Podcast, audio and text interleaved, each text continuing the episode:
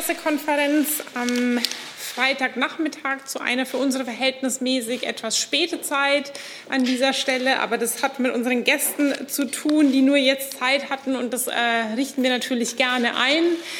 Ähm, wir sprechen heute über vorausschauende oder erfahren etwas über äh, vorausschauende humanitäre Hilfe als äh, Herausforderung und die Erfahrungen und Erkenntnisse aus 20 Jahren Katastrophenhilfe. Und dazu freue ich mich, begrüßen zu dürfen ähm, den Bundesminister des Auswärtigen Amtes Heiko Maas, äh, Frau Rosbach, die Geschäftsführerin der Aktion Deutschland hilft und zugeschaltet über Skype und für Sie hoffentlich sichtbar, für mich nicht, äh, Professor Latif vom Geomar, äh, Geomar Helmholtz Zentrum für Ozeanforschung in Kiel.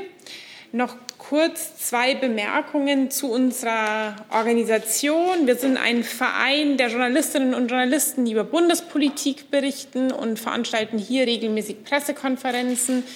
Wir ermöglichen, dass unsere Mitglieder und auch die Mitglieder des Vereins der ausländischen Presse ihre Fragen hier loswerden, teilweise auch digital.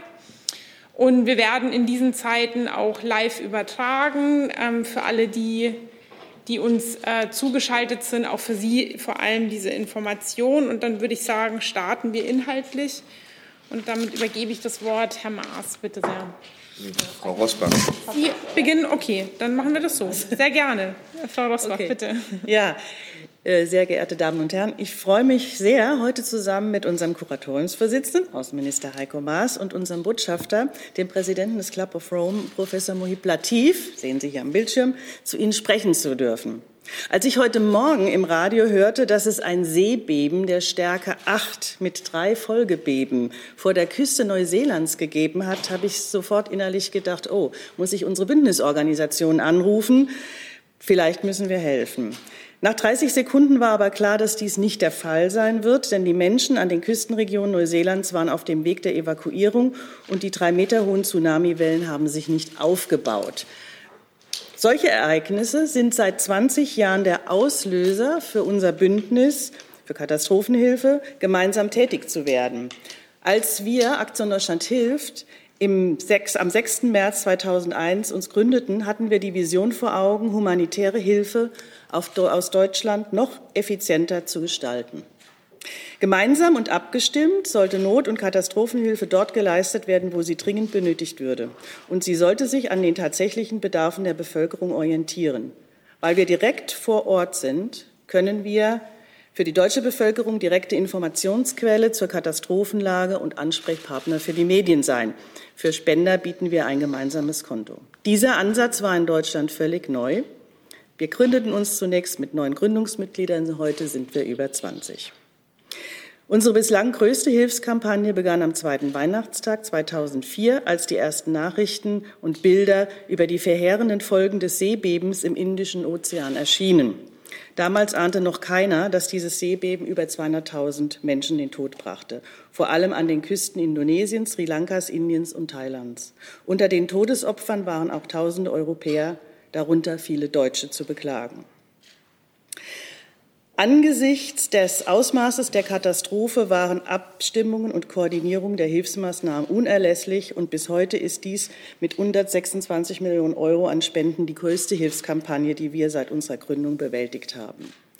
Damals wie heute halfen und helfen unsere Bündnisorganisationen unmittelbar. Wir versorgen die Menschen medizinisch, leisten psychologischen Beistand, verteilen Nahrungsmittel, Trinkwasser, Hygieneartikel, Kleidung und Decken an die, die die Katastrophe überlebt, aber sonst alles verloren haben. In den letzten 20 Jahren hat Aktion Deutschland hilft Menschen in 130 Ländern helfen dürfen, nach Naturkatastrophen wie Erdbeben, Überschwemmungen und Dürren, ebenso wie bei komplexen Krisen, wie sie es bei Kriegen in Syrien und aktuell im Jemen gibt. Ref, re, regelmäßig reflektieren wir unsere Arbeit und fragen uns, was wir besser machen können, wie wir schneller und zielgerichteter Menschen in größter Not helfen können. Und seit einigen Jahren ist es deutlich geworden, die lang anhaltenden komplexen Krisen, wie zum Beispiel in Syrien, werden weiter zunehmen. Der Klimawandel ist ebenfalls Treiber für humanitäre Notlagen. Wir werden auch in Zukunft humanitäre Krisen und Katastrophen leider nicht verhindern können. Aber wir können und wollen aus Erfahrung lernen.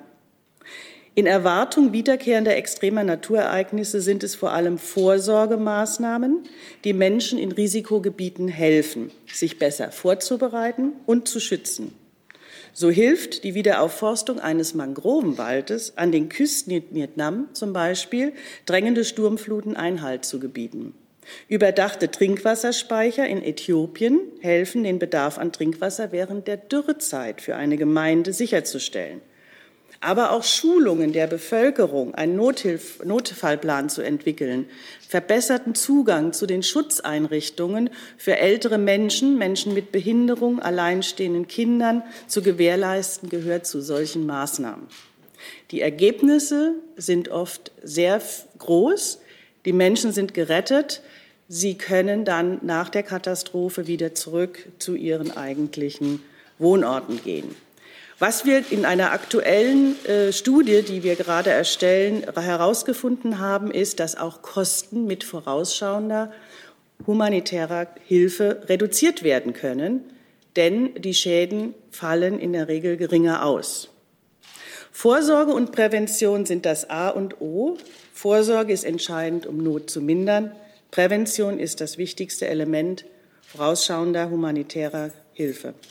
Das haben wir auch gerade jetzt in Deutschland erfahren. Auch hier müssen wir Vorsorgemaßnahmen treffen, um die Pandemie einzudämmen.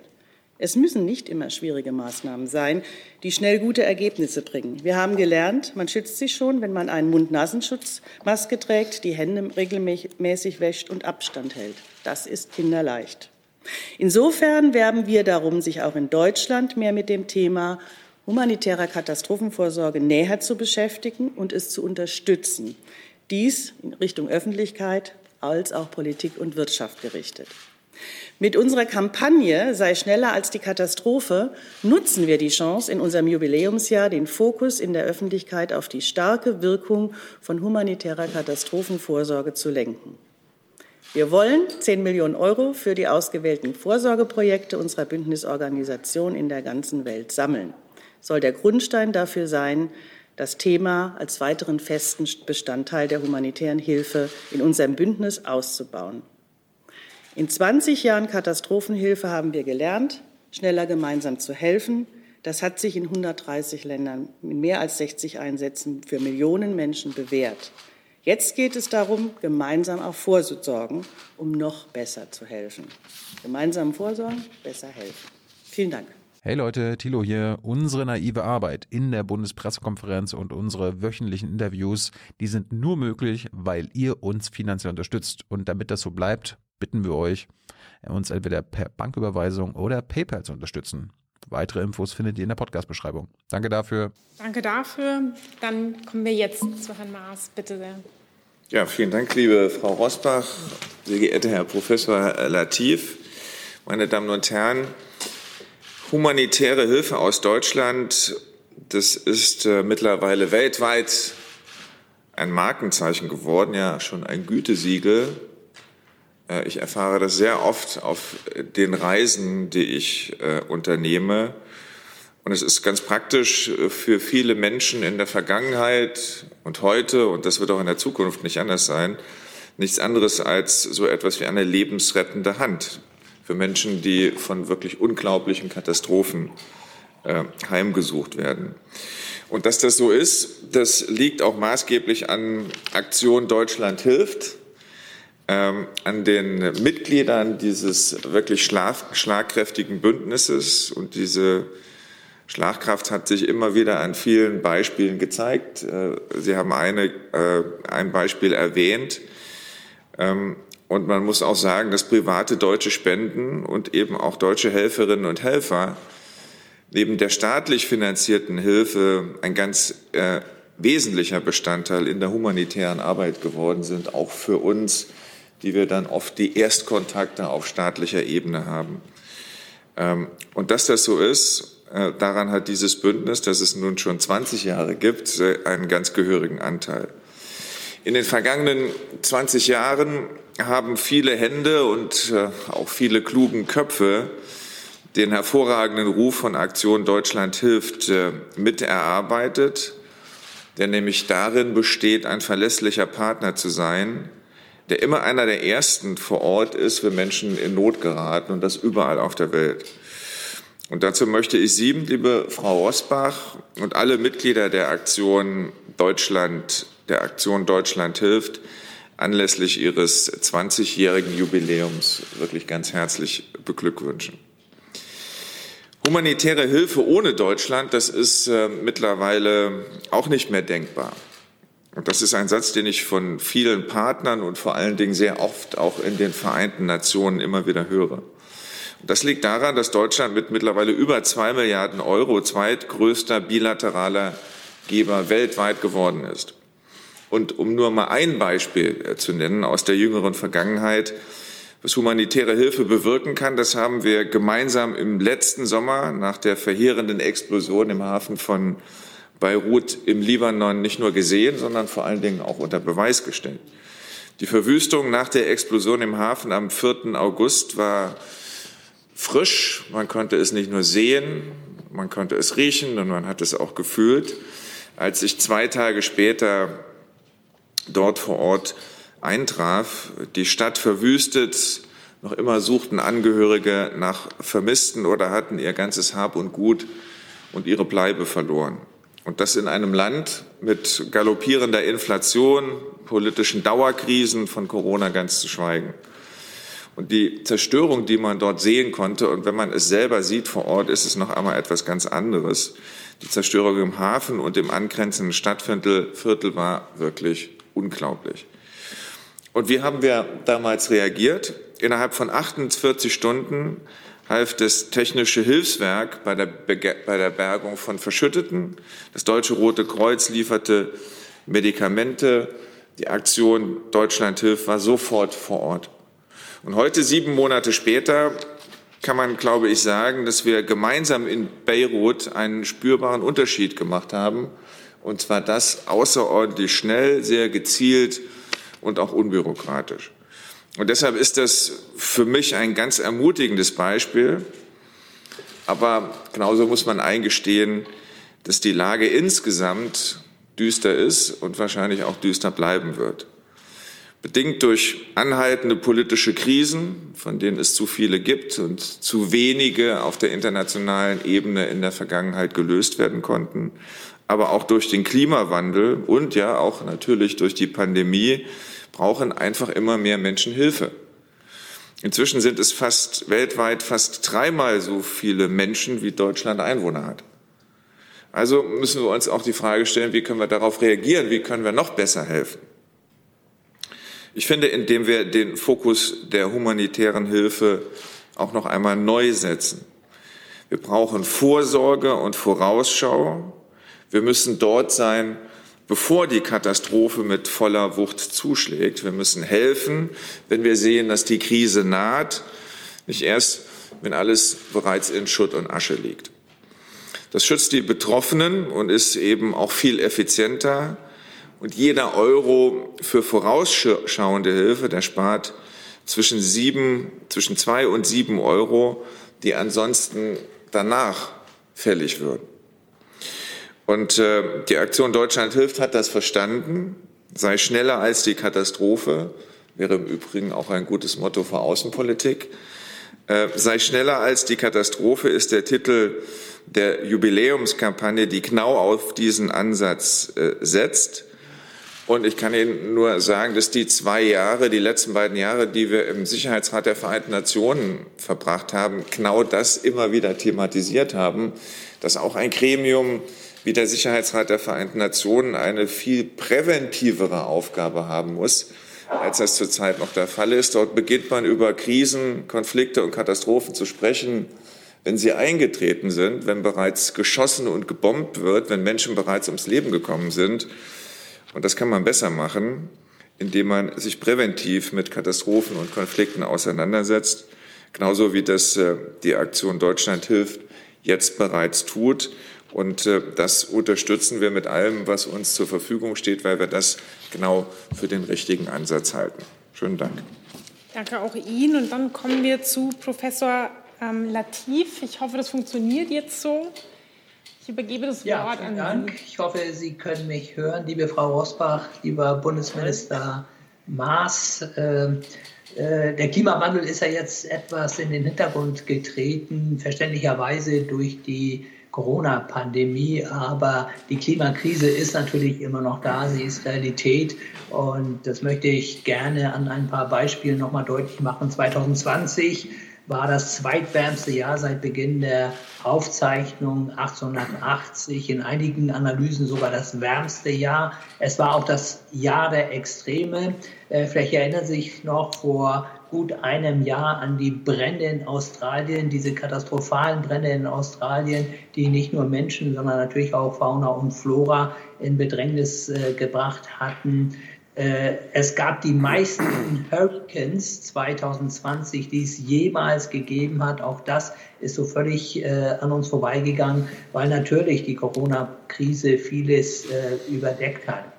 Nun, ich denke, viele von uns werden übereinstimmen darin, dass die Klimakrise zumindest langfristig die größere Krise ist als die Corona-Krise. Die Corona-Krise, davon gehe ich mal fest aus, werden wir meistern in einigen Jahren, solange werden wir wohl mit dem Virus leben müssen.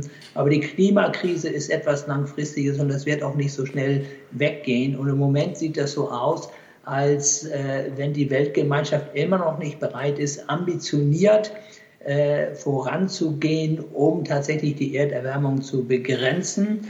Äh, allein wegen Corona jetzt hatten wir zwar einen Rückgang äh, der Emissionen, der weltweiten Emissionen 2020 um 7 Prozent, aber vorher, seit 1990 äh, bis 2019 sind die weltweiten Emissionen von Kohlendioxid um 60 Prozent gestiegen. Und was jetzt passieren müsste, um wirklich die Pariser Klimaziele einzuhalten. Das heißt, die Erderwärmung auf deutlich unter zwei Grad zu begrenzen oder möglichst auf 1,5 Grad. Äh, das werden wir nur hinbekommen, wenn tatsächlich ab jetzt jedes Jahr die weltweiten Emissionen ungefähr um diesen Betrag sinken, äh, den wir jetzt durch die Corona-Krise hatten. Und das zeigt nochmal, vor welcher gewaltigen Herausforderung wir eigentlich stehen. Und im Moment, und das hat das UN-Klimasekretariat auch gerade nochmal in einem eindringlichen Appell äh, veröffentlicht, äh, sind wir äh, weit davon entfernt, die Pariser Klimaziele zu erreichen. Wenn wir die aktuellen Politiken mal hochrechnen, wie es der Climate Action Tracker macht, dann landen wir irgendwo bei drei Grad, möglicherweise sogar bei vier Grad bis zum Ende des Jahrhunderts. Und es wäre wahrlich eine Katastrophe. Nun, Deutschland hat natürlich eine Verantwortung, nicht nur Deutschland selbst, aber alle Industrieländer. Und ich möchte es gerne mal ein, zwei Zahlen festmachen. Äh, die gegenwärtige Klimaänderung, die gegenwärtige Erderwärmung, die ist äh, durch die historischen Emissionen bedingt. Und wenn man die mal ansieht, dann haben alleine die US-Amerikaner ungefähr ein Viertel, ein Viertel des CO2 in die Luft geblasen, das wir jetzt dort oben messen. Die Europäer auch noch mal ungefähr ein Viertel. Und das zeigt, äh, dass wir tatsächlich äh, äh, hier in der Verantwortung stehen. Ich will das noch mal anders formulieren. Es geht ja auch um Klimagerechtigkeit. In Europa liegt der Ausstoß pro Kopf bei ungefähr sieben Tonnen pro Jahr, in Indien bei etwa zwei Tonnen.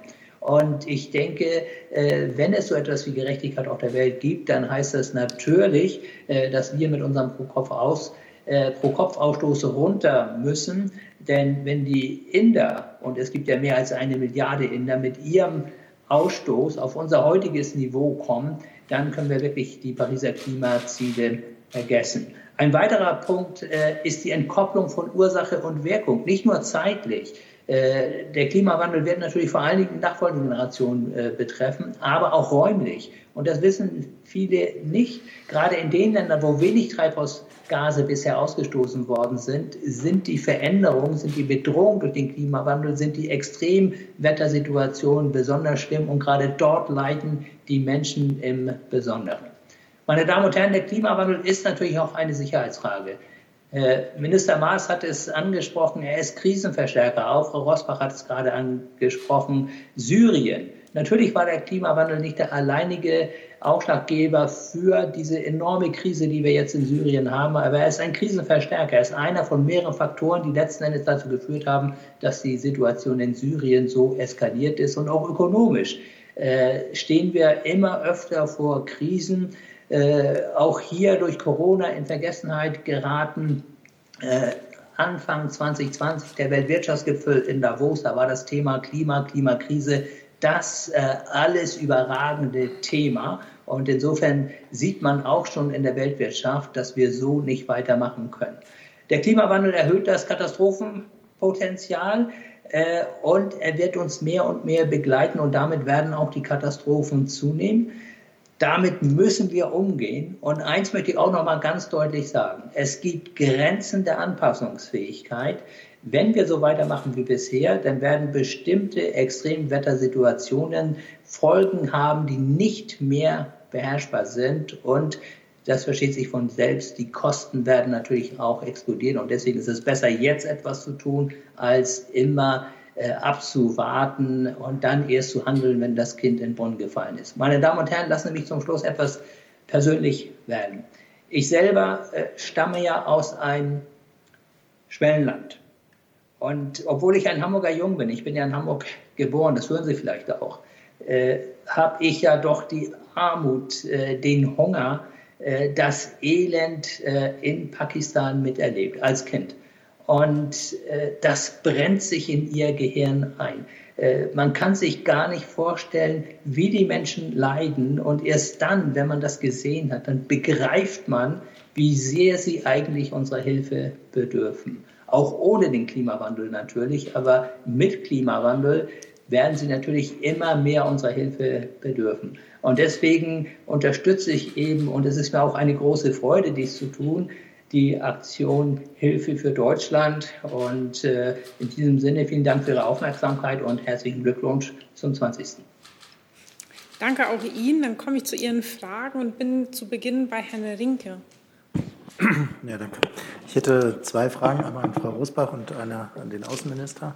Frau Rosbach, wenn Sie sagen, Vorsorge rückt jetzt ein bisschen mehr in den Vordergrund, dann wird natürlich die Auswahl äh, der Projekte, die Sie machen, noch ein bisschen schwieriger, weil Vorsorge ja heißt, Sie machen das, bevor Katastrophen eintreten, dann haben Sie ja im Prinzip die ganze Welt als Feld. Äh, vielleicht können Sie noch mal äh, genauer sagen, wie Sie dann eigentlich ähm, entscheiden, wo Sie aktiv werden wollen.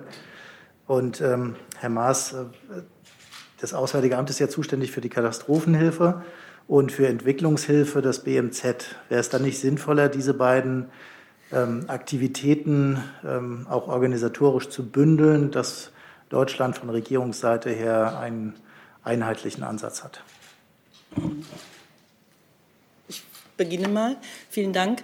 Äh, ja, es, tatsächlich ist die Bandbreite sehr groß, das stimmt. Wir suchen die, die Projekte im Augenblick eher danach aus, ähm, wie nah sie eben an eine Katastrophe gebunden sind. Und ich gebe Ihnen ein Beispiel, die Dürren äh, zum Beispiel in, in, einigen afrikanischen Ländern haben dazu geführt, dass man eben bestimmte Wasserspeicher anlegt Entschuldigung, Wasserspeicher, die überdacht sind mit einem, also ganz simple Sachen. Das ist, äh, wird Erde, wird geguckt, dass die Erde das Wasser hält und dann wird äh, so ein Zelt drüber äh, gespannt, so dass man mit vorsichtigem Gebrauch eben dann auch für sich selber Trinkwasser hat. Also es sind so ganz kleine angepasste Maßnahmen. Ich rede nicht von großen technischen Maßnahmen.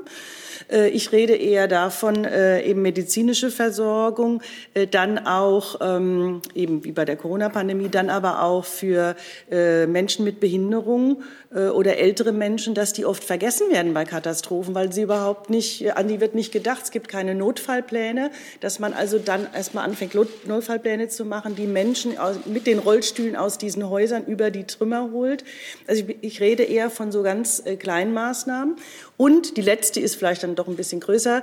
Wenn so wie in Neuseeland, das ist jetzt nun ein entwickeltes Land, aber es gibt es auch in anderen Regionen, Indonesien hat gelernt, Thailand hat gelernt, wenn sich große Tsunamis anbahnen, wird die Bevölkerung gewarnt durch äh, Katastrophentruppen. Also das sind äh, Teams, die durch die Dörfer laufen und dann eben sagen, in so und so vielen Stunden erwarten wir eine Katastrophe. Das ist in Asien so, auch in Guatemala. Jüngst habe ich darüber äh, von AWO International gehört. Und dann können sich die Menschen vorbereiten und auf ähm, gezielt in Orte begeben, wo sie dann mehrere Tagen Tage ausharren und dann eben zurückkommen können, wenn das wieder, wenn das wieder besser geworden ist. Ne? Also von daher, das ist nicht so schwierig, das da anzudocken, wo eben vorher Katastrophen waren. Aber Sie haben insofern recht, wenn man es noch weiter ausbreiten wird, dann wird der Übergang irgendwann sehr, sehr breit. Also das nur mal als Beispiel. Vielen Dank. Ähm, zu der Frage des einheitlichen Ansatzes und ob es nicht besser wäre, wenn Auswärtiges Amt und BMZ das aus einer Hand machen, äh, das tun wir. Ich glaube, auch wichtig ist, dass der einheitliche Ansatz vorhanden ist innerhalb einer Bundesregierung. Ähm, natürlich haben wir es im Auswärtigen Amt zu tun, vor allen Dingen mit humanitärer Hilfe, mit Stabilisierungsmaßnahmen bis hin dann auch zum Wiederaufbau in Krisen, Konflikten und auch Katastrophenregionen. Das wird teilweise auch abgedeckt durch die Entwicklungszusammenarbeit. Aber es ist längst nicht mehr so, wie das vielleicht früher mal gewesen ist, dass es da Konkurrenzen zwischen dem BMZ und dem AA gibt. Wir haben mittlerweile so viel Geld, das wir zur Verfügung stellen für die unterschiedlichen Möglichkeiten äh, der Zusammenarbeit und der Hilfe äh, für andere Länder, dass es da ein geübtes Prozedere gibt und das in einer Art und Weise operationalisiert wird, die ich auch mittlerweile für außerordentlich effektiv halte. Deshalb glaube ich, äh, einen einheitlichen Ansatz braucht man innerhalb einer Regierung. Wir stimmen das auch innerhalb der Regierung ab. Äh, dafür muss man nicht Ministerien zusammenlegen. Wichtig ist, dass diese Ministerien konstruktiv zusammenarbeiten, einen einheitlichen Ansatz haben und auch verfolgen. Und das ist bei uns so der Fall. Frau Buschow. Eine Nachfrage zu den, ähm, zu den Vorsorgemaßnahmen an Sie, Frau Rosbach, und auch an den Minister. Inwiefern ähm, haben Sie dann aus Corona gelernt, kann man da auch Prävention vor Pandemien betreiben? Und wie sollte das aus, aussehen? Und inwiefern wird da Aktion Deutschland das Portfolio ähm, erweitern? Und die zweite Frage an Frau Rosbach dadurch, dass die Deutschen die Corona-Krise eben als eigene Krise empfinden, wie hoch ist denn derzeit die Spendenbereitschaft? Also wie viel haben Sie in der Corona-Pandemie tatsächlich eingenommen, um weltweit Hilfe leisten zu können? Ja, ich fange mal mit der zweiten Frage an.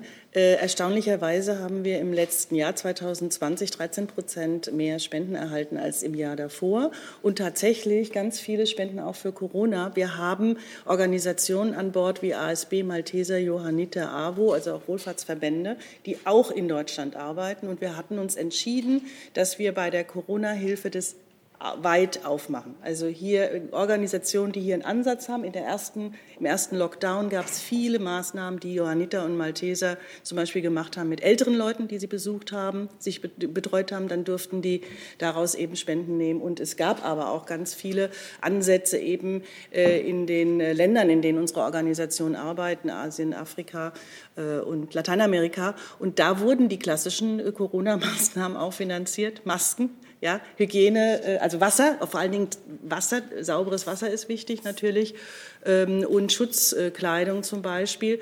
Äh, was wir nicht gemacht haben, sind diese ganz äh, starken technischen medizinischen Versorgungen, also Beatmungsgeräte und sowas eher nicht. Aber auf dieser anderen Ebene ging das. Ein Satz noch, ein Schlusssatz. Es gibt Länder in Afrika, die waren von Ebola sehr betroffen. Und man, wir haben festgestellt, dass in diesen Ländern ein ganz sehr gutes Wissen äh, über Hygienemaßnahmen ist, die angewendet werden können. Ein Beispiel, in Liberia wurden Wassereimer aufgestellt, ganz einfache große Wassereimer vor öffentlichen Gebäuden, da wurden Wasserhahn reingedreht und jeder, der in dieses Gebäude ging, musste sich die Hände waschen. Der konnte gar nicht ungewaschen da reingehen. Und das ist also eine ganz einfache Sache, aber die hat schon mal diesen Aspekt äh, bedient. Also wir sind, das sind manchmal ganz kleine Maßnahmen. Ja, was die humanitäre Hilfe insgesamt angeht, äh, in Zeiten einer globalen Pandemie, würde ich mal sagen, sind wir permanent dabei, dazu zu lernen. Wir sind ja teilweise mit ganz praktischen Problemen konfrontiert gewesen, dass humanitäre Helfer und humanitäre Organisationen gar nicht mehr dahin kamen, wo sie hin sollten, wegen der Reisebeschränkungen, die es gegeben hat. Also das hat viel diplomatische Klein- und Kleinstarbeit hervorgerufen. Aber auch da haben wir mittlerweile Wege gefunden, die, ich würde mal sagen, mehr oder weniger einstudiert sind und die auch dazu führen, dass die Beschränkungen und die Restriktionen, die es gibt, also sowohl was die Verkehrswege angeht, aber auch die Restriktionen innerhalb eines Landes, Ausgangssperren und alles, was damit zusammenhängt, dass wir Möglichkeiten gefunden haben, auf internationaler Ebene relativ schnell auch dafür sorgen zu können, in abgestimmten Prozessen, dass trotz all der Restriktionen, die es weltweit gibt, äh, humanitäre Helfer und humanitäre Hilfe dennoch dahin kommt, wo sie hin soll. Ich will mal einen Punkt ansprechen, ich finde es sehr erstaunlich, dass tatsächlich, weil man das ja so erwarten würde und alles so ein bisschen im Moment sehr selbstfixiert ist, in der Corona-Zeit, wie kriegen wir unsere eigenen Probleme gelöst, dass die Menschen äh, immer noch äh, bereit sind, sich auch mit den Problemen und den Nöten anderer auf der Welt auseinanderzusetzen, ist mal, finde ich, kein schlechtes Zeichen. Und ich will das auch noch mal sagen, weil uns ja da viel vorgeworfen wird, auch in Europa, ähm, ihr habt eigentlich nicht genug im Blick, dass es sich um eine globale Pandemie handelt, in der eigentlich jeder Einzelne erst dann sicher ist, wenn alle äh, auf der Welt sicher sind. Und dann wird uns ja oftmals auch vorgeworfen, dass es andere gibt, die das besser machen. Äh, ich höre immer das Beispiel China. China äh, liefert jetzt in 46 Staaten auf der Welt Impfstoffe. China hat angekündigt, dieses Jahr über zwei Milliarden äh, Impfstoffdosen zu produzieren. Und daraus wird der Schluss gezogen, dass das bei uns anders ist oder dass wir das nicht tun. Die Realität ist ein bisschen anders. Also wir haben diese Impfstoffinitiative international COVAX äh, gegründet. Und COVAX, bei der bei dieser Initiative ist Deutschland übrigens der größte Geber, äh, wird Ende Mai schon jetzt über 140 Länder weltweit mit Impfstoffen beliefern. Ähm, und COVAX hat sich für dieses Jahr alleine drei Milliarden Impfstoffdosen gesichert, die in diese äh, globale äh, Verteilung gehen. Und dass jeder fünfte Euro bei COVAX aus Deutschland kommt und jeder dritte aus der Europäischen Union, finde ich, ist auch mal eine Nachricht, aus der deutlich wird, dass wir in Europa nicht nur auf uns selber gucken, sondern durchaus auch äh, um uns äh, herum. Um mal ein Beispiel zu nennen, auf dem Westbalkan äh, soll bis äh, Mai mindestens eine Million Impfstoffdosen geliefert werden. Das ist jetzt mal die unmittelbare Nachbarschaft. Aber ich glaube, daraus wird deutlich und äh, ich glaube auch, dass es ausreichend Mengen gibt, um so zu verfahren. Also China produziert zwei Milliarden Impfstoffdosen dieses Jahr. Bei uns ist es allein BioNTech Pfizer, die äh, äh, zwei Milliarden Dosen produzieren. Da sind die anderen Hersteller nicht mitgerechnet. Also wir glaub, ich glaube, dass wir der, auch in der Pandemie äh, der, der globalen Verantwortung äh, Stück für Stück äh, gerecht werden, dass es nicht zutrifft, äh, dass andere das ausnutzen, dass wir nicht genug tun. Ähm, und äh, deshalb freue ich mich, dass nicht nur international wir das auf den Weg bringen konnten, sondern dass man auch sieht, dass in Deutschland anscheinend, wenn Menschen weiterhin Geld zur Verfügung stellen für Menschen, die Probleme weit, weit weg von Deutschland haben, glaube ich, findet äh, die internationale Wahrnehmung der Verantwortung etwa auch bei der Impfstoffverteilung äh, in Deutschland viel Zustimmung. Eine Nachfrage dazu? Ja, eine Nachfrage, weil Sie jetzt selber die Impfstoffverteilung angesprochen haben. Es bleibt ja trotzdem unterm Strich so, dass es in den ärmeren Ländern durchaus später losging und da weniger zur Verfügung steht, auch weil die die Dosen gar nicht kriegen konnten, die äh, Industriestaaten weggekauft haben, die knappen Dosen am Markt. Verstehe ich Sie richtig? Das ist das Maximum an Gerechtigkeit, was man erreichen kann, oder wäre da fürs nächste Mal noch mehr rauszuholen? Und wie könnte das noch gerechter geschehen? Also das Maximum an Gerechtigkeit, äh, ich weiß nicht, ob wir das je erreichen, aber wir müssen uns immer darum bemühen, äh, in den Situationen, in der wir uns befinden, so gut es geht, Dinge auch unter dem Blickwinkel der Gerechtigkeit äh, zu betrachten. Und ich finde, dass nach den Schwierigkeiten, die wir selber hatten mit der Impfstoffversorgung, es nicht so ist, dass wir jetzt darauf warten, bis bei uns alle geimpft werden, äh, sondern dass wir schon jetzt Ende Mai werden 140 Länder weltweit äh, von der COVAX-Impfstoffinitiative äh, beliefert. Das beginnt jetzt, während wir auch impfen, obwohl noch nicht alle in Deutschland geimpft werden. Man kann immer sagen, das kann noch schneller gehen, das kann noch mehr sein. Äh, nur ich will mal dem Eindruck entgegenwirken, dass das überhaupt nicht stattfindet. Das ist nicht so. Und das ist umfangreicher als das andere, die vielleicht eine offensivere Öffentlichkeitsarbeit damit machen, äh, dass das umfangreicher ist als andere, die den Eindruck erwecken wollen, dass sie die alleinigen sind, äh, die sich darum kümmern, dass der Impfstoff auch global verfügbar ist. Herr Jung. Ich habe eine Frage an Herrn Latif, der hört uns, ne? Ich gehe davon ja. aus. Relativ, wenn die Weltgemeinschaft, wie Sie sagen, nicht ambitioniert vorangeht, dann schließen Sie damit ja auch die Bundesregierung ein, korrekt? Ja, das tue ich. Was fordern Sie vom äh, Regierungsmitglied Heiko Maas? Naja, also ich äh, fordere äh, zunächst einmal etwas von der Bundesregierung und natürlich ist Heiko Maas äh, Mitglied der Bundesregierung. Also äh, was passieren muss, äh, das hat das UN-Klimasekretariat gerade gesagt, die weltweiten Emissionen müssen bis 2030 um ungefähr 45 Prozent sinken. Und äh, Deutschland, denke ich, könnte also sicherlich, wenn es couragiert vorangehen würde, seine Emissionen bis 2030 um ja, 60 Prozent, vielleicht sogar um mehr äh, senken. Wir sind ja jetzt bei gut 40 Prozent. Natürlich hat Corona da auch eine Rolle gespielt, aber wir waren sehr langsam. Das muss man einfach so deutlich sagen. Äh, ich denke gerade an den Kohleausstieg, der doch sehr, sehr hinausgezögert worden ist und den hätte man wirklich schneller hinbekommen können. Ähm, der Ausbau der erneuerbaren Energien, der stockt extrem. Und da hätte ich mir auch gewünscht, äh, dass da in den letzten Jahren nicht gebremst worden wäre, sondern dass da wirklich beschleunigt worden wäre. Und um die Antwort nicht zu lang zu machen, noch ein dritter Punkt. Gerade im Bereich Mobilität kommen wir einfach nicht voran. Es kann nicht angehen, dass ein Land wie Deutschland immer noch steigende Emissionen äh, im Verkehrssektor hat. Und da ist jetzt nicht nur in den letzten paar Jahren, da ist eigentlich in den letzten Jahrzehnten sehr, sehr viel verschlafen worden. Vielleicht doch ein Wort zum Bundesaußenminister. Das liegt mir schon auf der Seele, aber ich denke, da wird er mir auch zustimmen. Äh, so wie Corona ist natürlich auch die Klimakrise nur global lösbar. Die Corona-Krise hätte niemals zu einer globalen Infektionswelle übrigens werden müssen, hätte China gleich Bescheid gesagt, dass da was im Busch ist und hätten sie nicht versucht, das Ganze erstmal zu vertuschen, wie es in diktatorischen Regimen der Fall ist, dann hätten wir wahrscheinlich viel, viel besser auf dieses Virus äh, reagieren können, alle gemeinsam.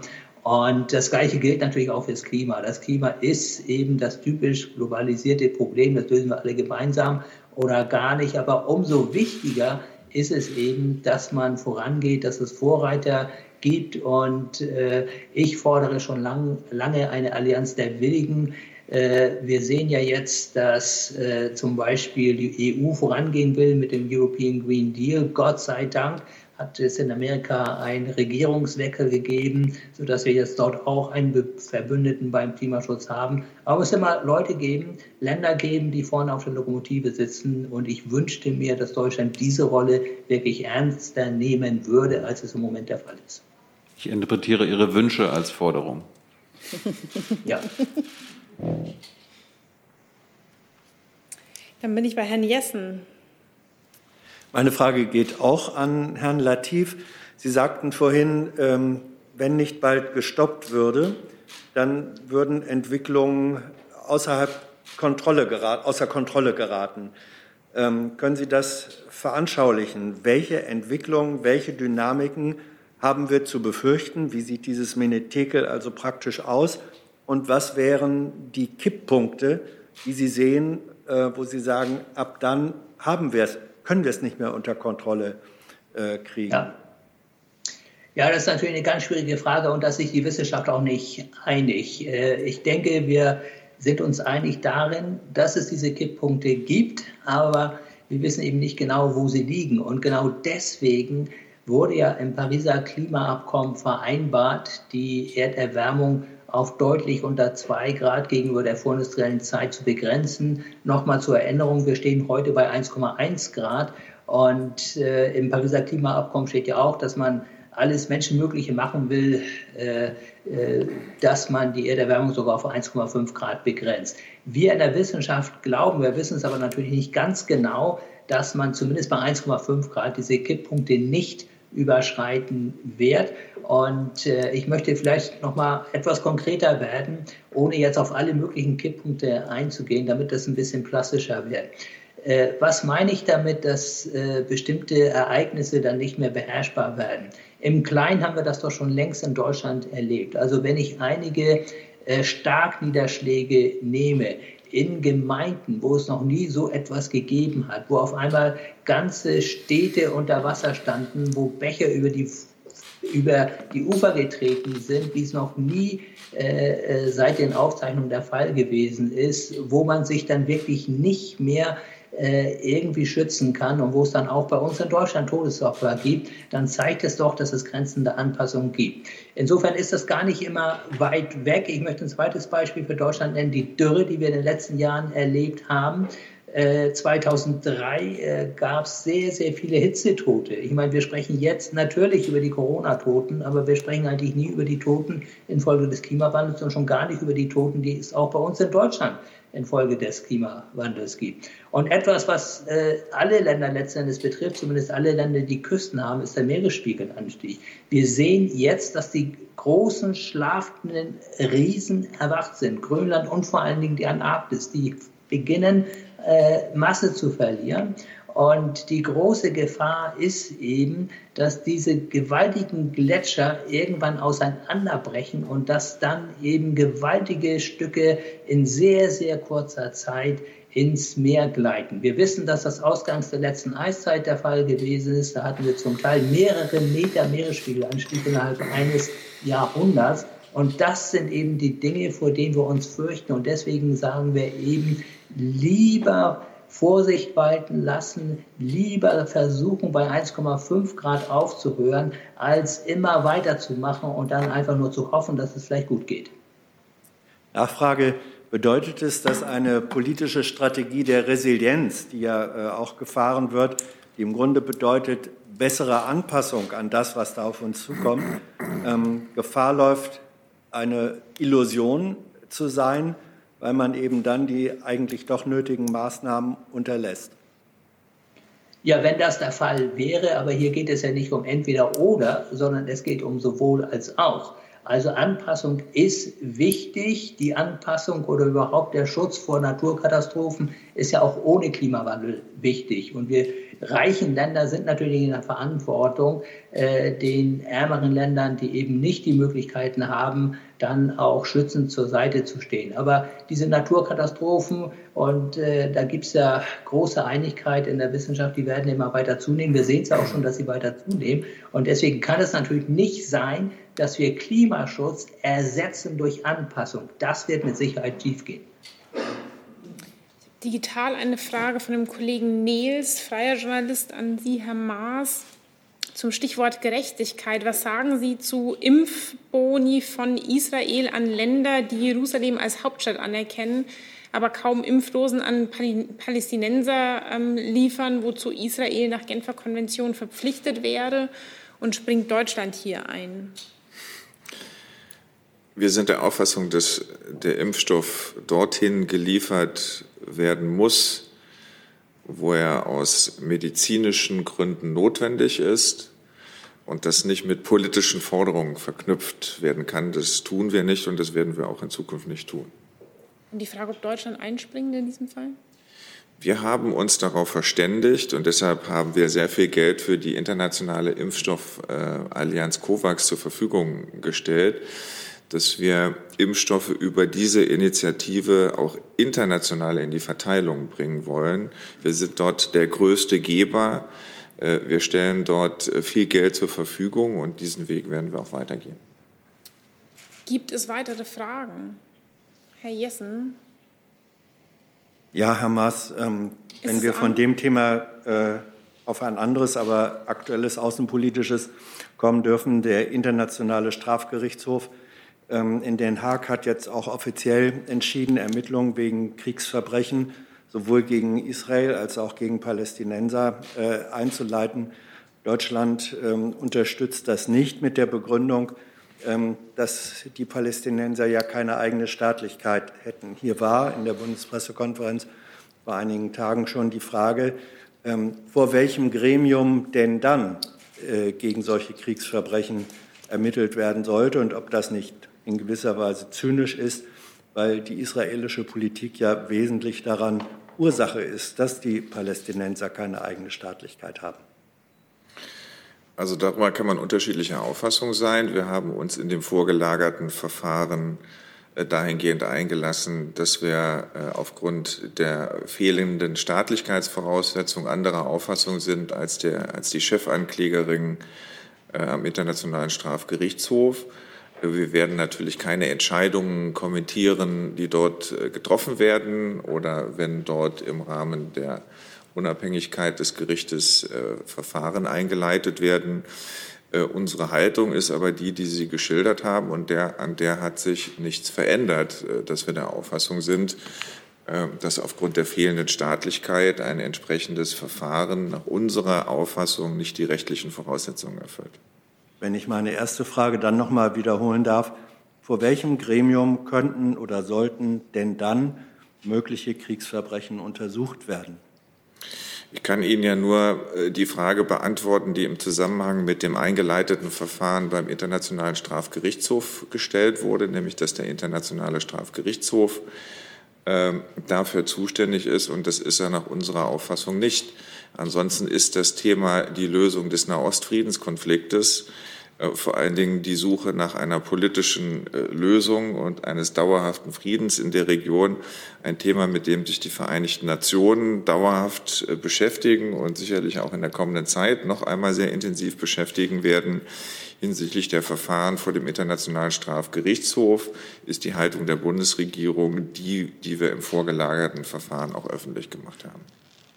Ähm, Herr Rinke als erstes und dann Herr Jung. Ja, ich hätte noch eine Nachfrage an Frau Rosbach. Und zwar gibt es ja bei staatlicher Entwicklungshilfe äh, immer die Debatten, dass die Europäer auch möglichst einheitlich auftreten und nicht, wenn sie irgendwo anders aktiv sind, unterschiedliche Ziele verfolgen. Deswegen hätte ich ganz gerne gewusst, ob es das im privaten Sektor bei privater Hilfe ähm, eigentlich auch gibt, diese europäische Absprache, wo man wie aktiv wird. Und ähm, eine Frage an den Außenminister. Ähm, das ist quasi eine nachgeordnete Hilfe in der Corona-Krise. Tschechien hat jetzt heute offiziell um Hilfe gebeten bei der Versorgung von Corona-Kranken. Ähm, hat sie diese Hilfe schon erreicht und ist Deutschland bereit, Tschechien da zu helfen? Also es gibt äh, freiwillige Abstimmungen. Äh, es gibt so ein Bündnis, wie wir das sind, auch in vielen europäischen Ländern. Und zusammen haben wir den freiwilligen Verbund Emergency Appeals Alliances gegründet, von Kanada über Japan, ganz Europa sozusagen. Und da stimmen wir uns ab, aber das ist natürlich nicht rechtlich verbindlich. Aber es ist schon interessant zu sehen, ähm, wie nah äh, Maßnahmen gesteuert werden oder wie Maßnahmen dann auch durchgeführt werden. Äh, und äh, die Organisationen sind dann in den jeweiligen Bündnissen ebenso organisiert wie bei uns. Also was die Versorgung von Corona-Kranken angeht, gilt das Gleiche, was im Frühjahr schon gegolten hat, dass wir bereit sind, Kranke in deutschen Krankenhäusern zu versorgen. Äh, das läuft über äh, die Bundesländer. Wir sind im Fall Tschechische Republik auch in Kontakt, nicht nur mit den Verantwortlichen in Prag, sondern auch mit den Bundesländern, die möglicherweise Bettenkapazitäten haben und diese auch zur Verfügung stellen können. Wir würden das sehr begrüßen, wenn wir die schwierige Situation, die es in der Tschechischen Republik gibt, damit etwas mildern könnten, ähm, dass Kranke, die dort nicht mehr versorgt werden können, auch in deutschen Krankenhäusern unterkommen könnten. Herr Jung? Herr Maas, nochmal zum Thema von Herrn Jessen gerade. Ich habe Sie gerade jetzt richtig verstanden, dass Sie als Vertreter eines Gründungsmitglieds des Internationalen Strafgerichtshofs hier sagen, dass für mutmaßliche israelische Kriegsverbrechen es kein Gremium aus deutscher Sicht gibt, das diese anklagen und ermitteln kann. Natürlich gibt es immer Gremien. Welches? Äh, zum Beispiel die Gerichtsbarkeit in Israel. Auch dort werden Verfahren eingeleitet. nach den Regularien, die es für den Internationalen Strafgerichtshof gibt, ist nach unserer Auffassung die Voraussetzung für die Einleitung von Verfahren aber nicht erfüllt. Für palästinensische Kriegsverbrechen finden Sie das aber in Ordnung und können Sie uns ein Beispiel nennen für die Anklage von israelischen Kriegsverbrechen in Israel? Die israelische Regierung hat äh, das angekündigt, dass die Vorgänge, äh, die es gibt, auch untersucht werden sollen. Und äh, ich habe keinen Grund daran zu zweifeln, dass das nicht der Fall ist. Bei den Palästinensern finden Sie es aber in Ordnung, dass die deren Kriegsverbrechen, mutmaßliche Kriegsverbrechen vom ICC landen. Korrekt? Wie wenn die Palästinenser keine Staatenqualität haben, dann können auch entsprechende äh, können auch entsprechende äh, Vergehen dort nicht untersucht werden. Also Palästina ist Teil des ICC und äh, die palästinensischen Kriegsverbrechen werden auch ermittelt und angeklagt. Ja, aber wir, wir reden über den Fall, der im Moment zu entscheiden ist und über das Verfahren, das gerade eingeleitet worden ist. Und dazu habe ich Ihnen jetzt schon dreimal die Rechtsauffassung der Bundesregierung mitgeteilt. Hey Leute, Thilo hier. Unsere naive Arbeit in der Bundespressekonferenz und unsere wöchentlichen Interviews, die sind nur möglich, weil ihr uns finanziell unterstützt. Und damit das so bleibt, bitten wir euch, uns entweder per Banküberweisung oder PayPal zu unterstützen. Weitere Infos findet ihr in der Podcast-Beschreibung. Danke dafür. Dann bin ich bei dem Kollegen rechts hinten. Ja, ähm, Lukas Wall von Watson. Ich hätte eine Frage an Herrn Maas zum Thema COVAX. Die Kritik wurde schon formuliert. Können Sie sich denn vorstellen, dass Deutschland beispielsweise wie Kanada einen Teil der Impfstoffe spendet an Länder, die bedürftig sind, wenn wir zum Beispiel Ende des Jahres mehr als genug da haben? Also es ist schwierig, in dieser Zeit Prognosen abzugeben für Ende des Jahres. Ähm, wir sind zurzeit ähm, allerdings sehr engagiert, bei anderen Ländern dafür zu werben, dass sie Mittel für COVAX zur Verfügung stellen und diese internationale Impfstoffverteilung über diese Initiative erfolgt. Wir haben aber auch selber schon einmal in einem Einzelfall etwa äh, mit Blick auf die Tschechische Republik 15.000 Impfdosen bilateral zur Verfügung gestellt. Ich würde das für die Zukunft nicht ausschließen, wenn es besondere Situationen gibt, in denen schnell geholfen werden muss, das auch zu wiederholen. Dann habe ich keine weiteren Fragen auf meiner Liste. Dann danke ich Ihnen für Ihr aller Kommen, auch an unsere Gäste ein ganz besonderer Dank und einen schönen Wochenausklang.